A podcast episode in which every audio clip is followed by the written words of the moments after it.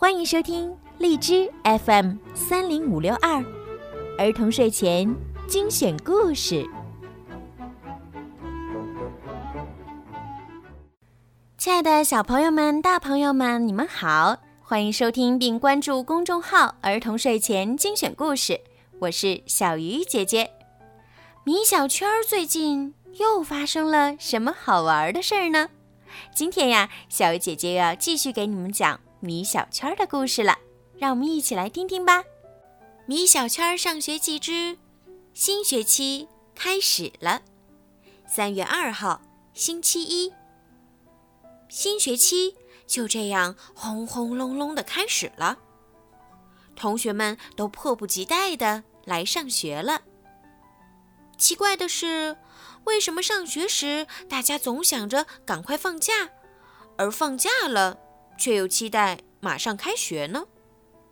特别是我，今天迫不及待一路飞奔着来到学校，不飞奔不行呀，要迟到了。铃声响起的同时，我冲进了教室。好险啊！只差一秒钟我就迟到了。魏老师正在给同学们发新书，我赶快溜到自己的座位上。我的好朋友姜小牙可就惨了。半分钟之后，他气喘吁吁地冲进了教室。魏老师正巧发现了他。魏老师发怒道：“姜小牙，开学第一天你怎么就迟到了？”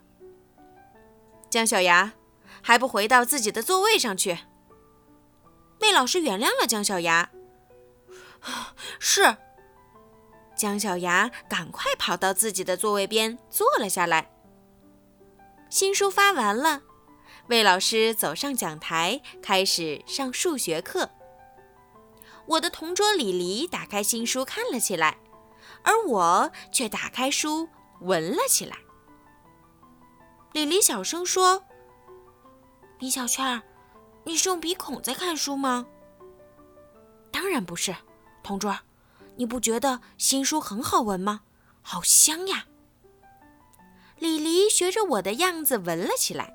“嗯，确实很好闻呀。”不幸的是，我俩闻书的动作被魏老师发现了。米小圈、李黎，你俩是用鼻孔在看书吗？同学们顿时笑了起来。李黎觉得很没面子，不愿再理我，赶快认真的看起书来。下午第一节是莫老师的语文课。姜小牙说：“他好想念莫老师呀。”他已经一百多年没见到莫老师了。我和铁头都怀疑姜小牙一定是疯了。他才七岁呀，怎么会一百多年没见到莫老师呢？姜小牙说：“你们没听过‘一日不见，如隔三秋’这句话吗？我们已经四十多天没见到莫老师了，那不就等于一百多年吗？”原来是这样啊！但我还是觉得姜小牙疯了。语文课开始了，可是走进教室的却不是我们的莫老师，而是一位满脸胡子的男老师，暂且叫他胡子老师吧。姜小牙第一个把手举了起来：“老师，你走错班级了吧？”“ 哎呀，不好意思。”胡子老师夹着书，赶快跑出教室。